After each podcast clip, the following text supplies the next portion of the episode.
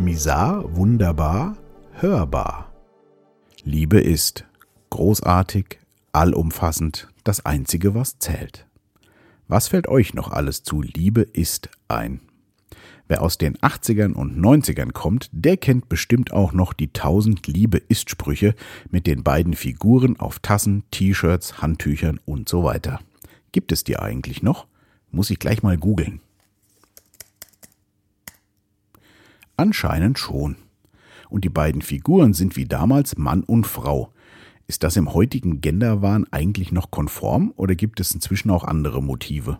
Hm, mir egal. Ich find's schön so. Bin halt schon älter. Apropos älter. Ich liebe das Älterwerden und gefühlt wird mit jedem Tag alles klarer und liebevoller, also voller Liebe. Für mich hat sich dieser Begriff im Laufe meines Lebens ganz schön verändert.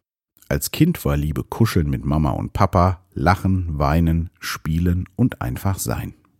In der Jugend und im frühen Erwachsenenalter mutierte das Ganze dann zu einem berauschenden Gefühl, wenn man die oder den Angebeteten sah oder nur an sie, ihn dachte. Der Antrieb, vielleicht doch öfter mal zu duschen, sein Zimmer aufzuräumen und das äußere Erscheinungsbild im Spiegel zu überprüfen. Liebe wurde zu einer Droge mit emotionalen Hoch- und Tiefs, wie es sich für eine Droge gehört. Dazu gehörte auch die Abhängigkeit, wie sich im weiteren Verlauf zeigte.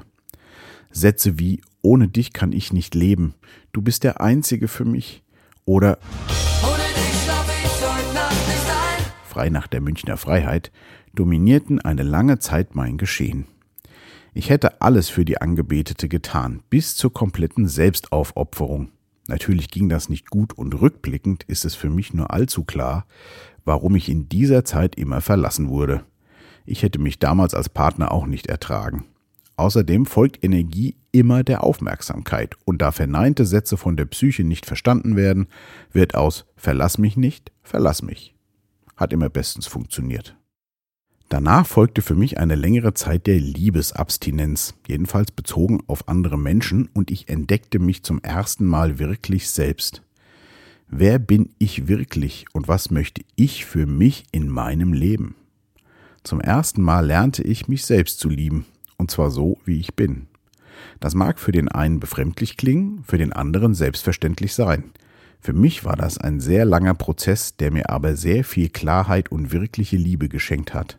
Erst dann wurde mir klar, was Liebe ist. Sie ist völlig wertfrei und nimmt alles und jeden an. Kein gut oder schlecht. Einfach nur sein. Als kleines Kind war ich der Liebe deutlich näher als in der Jugend und im frühen Erwachsenenalter. Liebe bezieht sich eben nicht auf einzelne Personen oder Dinge, sondern ist ein ganzheitliches Gefühl. In Worten schwer zu beschreiben. Vielleicht schaffe ich das im freien Redefluss im Podcast etwas besser. Wenn man dieses Gefühl einmal für sich erlebt hat, ändert sich das gesamte Umfeld zum Positiven. Auch die Liebe zu seinen Liebsten bekommt einen viel tieferen Wert und verliert jegliche Abhängigkeit. Die Verbundenheit wird enger und gibt gleichzeitig unendliche Freiheit. Gerade wenn man lange zusammen ist, ist die eigene Freiheit ein ganz wichtiger Faktor.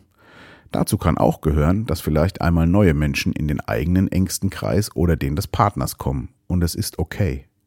Wenn man sich wirklich liebt und füreinander entscheidet, heißt das auch, den anderen loslassen zu können, damit er seinen Weg gehen und wachsen kann. Alles andere ist Zwang und Abhängigkeit und hat mit Liebe, so wie ich sie inzwischen erfahre, nichts zu tun. Die Liebe ist und bleibt ein Kind der Freiheit. Bleibt gesund und wach.